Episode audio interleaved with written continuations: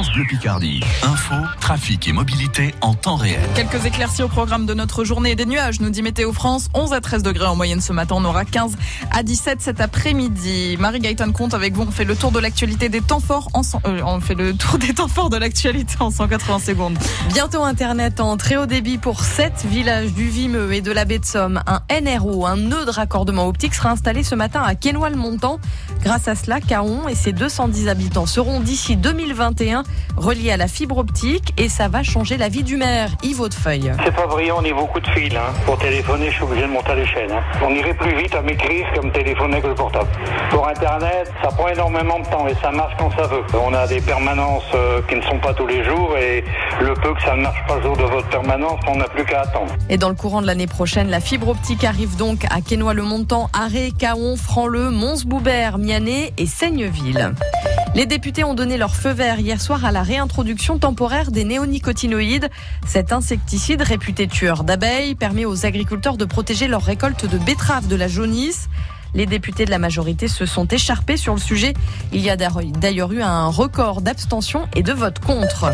Des aides financières plus ciblées pour les entreprises de l'événementiel. Les traiteurs, photographes et autres organisateurs de mariage sont frappés de plein fouet par la crise du coronavirus. Le gouvernement veut notamment leur permettre de bénéficier du fonds de solidarité. Et c'est une très bonne nouvelle pour cette fleuriste de la Somme qui souhaite garder l'anonymat. L'événementiel, c'est le traiteur, c'est le loueur de vaisselle, c'est le fleuriste, c'est celui qui monte les stands. Enfin, c'est énorme, hein. ça va être des centaines de licenciements. Parce qu'on parle d'une usine qui licencie, mais là, ça va être 5 par-ci, 10 par-là. Dans toute la France, c'est énorme hein, si le secteur n'est pas soutenu. À Méholt, près d'Albert, les trois A mettent la pression. Les bureaux partagés d'un responsable RH, du comptable et du directeur du sous-traitant aéronautique ont été saccagés hier midi. Des dégradations commises alors que se tenait hier matin au siège toulousain la dernière réunion de négociation sur le plan de restructuration. Pas de miracle pour le site Picard 128 des 170 postes doivent être supprimés. Les Hauts-de-France dans le top 3 des régions les plus généreuses selon un sondage Odoxa Litchi pour France Bleu et Le Parisien. Le montant moyen des dons passe de 175 à 216 euros entre 2019 et 2020. 9% des habitants ont fait un don cette année en lien avec la Covid-19, Valérie Massip. Quasiment un habitant sur 10 des Hauts-de-France a donné spécifiquement pour une cause en lien avec l'épidémie, en grande majorité pour les hôpitaux et le personnel soignant, puis pour des personnes en situation de précarité et pour la recherche.